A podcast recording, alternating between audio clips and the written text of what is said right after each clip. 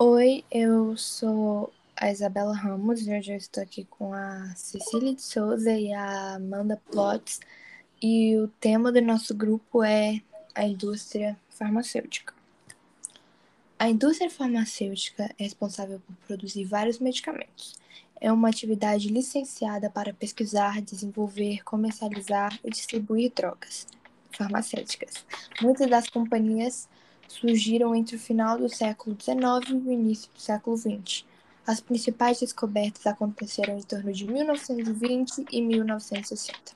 Entre as décadas de 50 e 60 ocorreu a chamada explosão farmacêutica, devido ao desenvolvimento aos desenvolvimentos fundamentais em ciências biológicas e às conquistas tecnológicas e econômicas após a Segunda Guerra Mundial.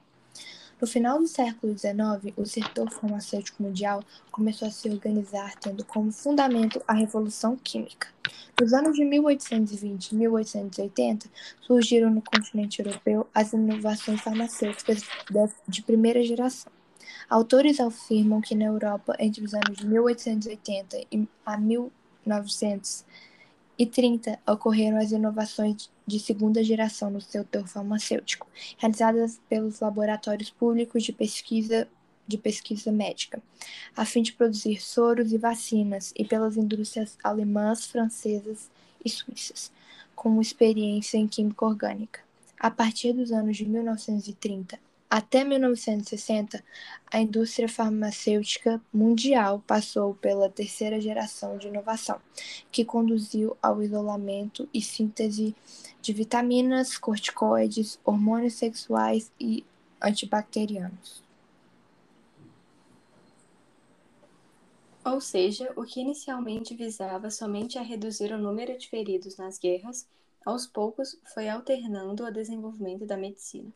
Alguns exemplos disso são a penicilina, na qual em 1921 foi descoberto uma enzima antibiótica que atacava vários tipos de bactérias.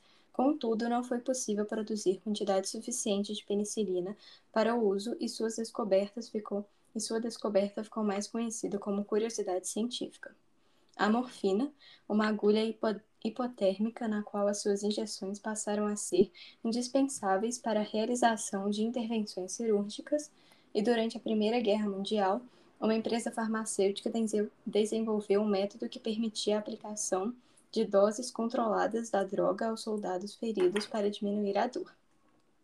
As transfusões, que durante a Primeira Guerra Mundial era aplicada muitas transfusões de sangue e de soros fisiológicos diretamente na veia em soldados que sofriam ferimentos graves.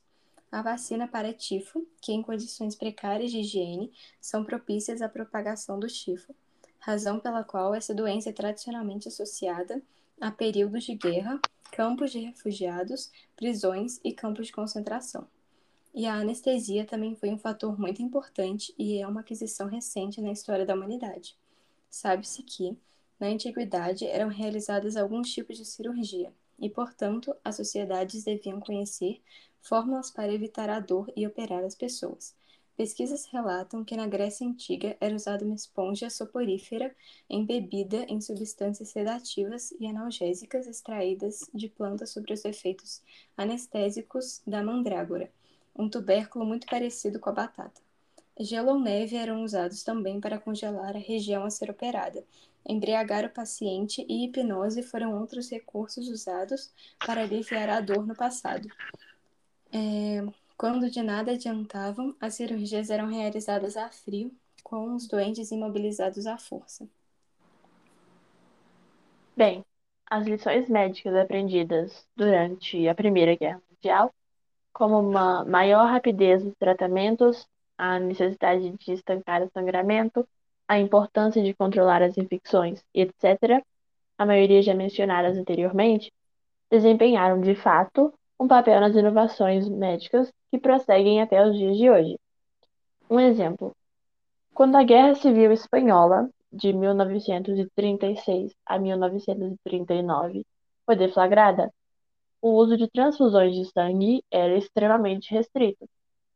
Além de que, além deles fazerem transfusões em larga escala, a Guerra Civil Espanhola ajudou a consolidar o banco de sangue.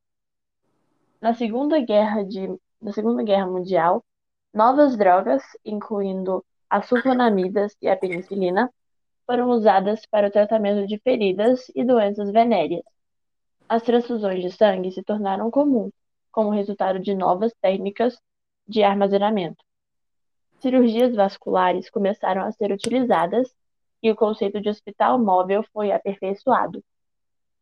O número de amputações foi drasticamente reduzido durante a Guerra da Coreia, outro exemplo aí, devido à expansão das novas técnicas de cirurgia vascular. Entre 1987 e 1988, pouco tempo atrás, se a gente for considerar, a indústria farmacêutica apresentou crescimento de 13%, que superou o crescimento médio da economia mundial, que em geral resumiu-se a 4% apenas.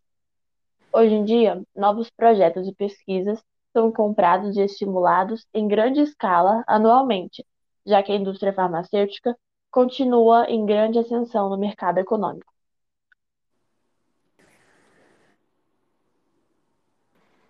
Bem, esse foi o nosso podcast sobre a indústria farmacêutica e esperamos que a gente tenha acrescentado as informações para vocês aí tem ajudado. Obrigada por terem escutado. Tchau, gente. Muito obrigada. Obrigada. Tchau, gente.